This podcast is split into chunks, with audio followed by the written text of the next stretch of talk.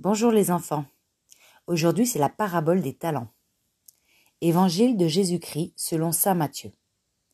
En ce temps-là, Jésus disait à ses disciples cette parabole. C'est comme un homme qui partait en voyage. Il appela ses serviteurs et leur confia ses biens. À l'un, il remit une somme de cinq talents. À un autre, deux talents. Au troisième, un seul talent. À chacun selon ses capacités. Puis il partit.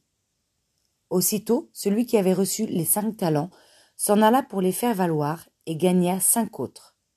De même, celui qui avait reçu deux talents en gagna deux autres. Mais celui qui n'en avait reçu qu'un alla creuser la terre et cacha l'argent de son maître.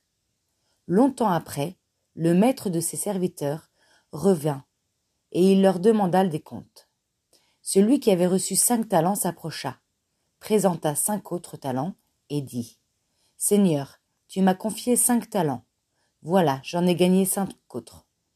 Son maître lui déclara Très bien, serviteur bon et fidèle. Tu as été fidèle pour peu de choses. Je t'en confierai beaucoup. Entre dans la joie de ton Seigneur. Celui qui avait reçu deux talents s'approcha aussi et dit Seigneur, tu m'as confié deux talents. Voilà, j'en ai gagné deux autres.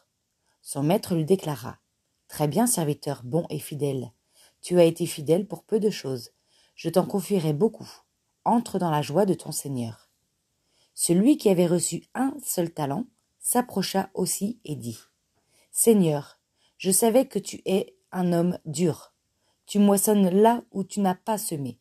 Tu ramasses là où tu n'as pas répandu le grain. J'ai eu peur, et je suis allé cacher ton talent dans la terre. Le voici. Tu as ce qui t'appartient. Son maître lui répliqua. Serviteur mauvais et paresseux, tu savais que je moissonne là où je n'ai pas semé, que je ramasse le grain là où je ne l'ai pas répandu. Alors il fallait placer mon argent à la banque. Et à mon retour, je l'aurais retrouvé avec les intérêts. Enlevez-lui donc son talent et donnez-le à celui qui en a dix. À celui qui a, on donnera encore, et il sera dans l'abondance. Mais celui qui n'a rien se verra enlever même ce qu'il a. Quant à ce serviteur bon à rien, jetez-le dans les ténèbres extérieures. Il y aura des pleurs et des grincements de dents. Nous vous souhaitons, chers enfants, un bon dimanche.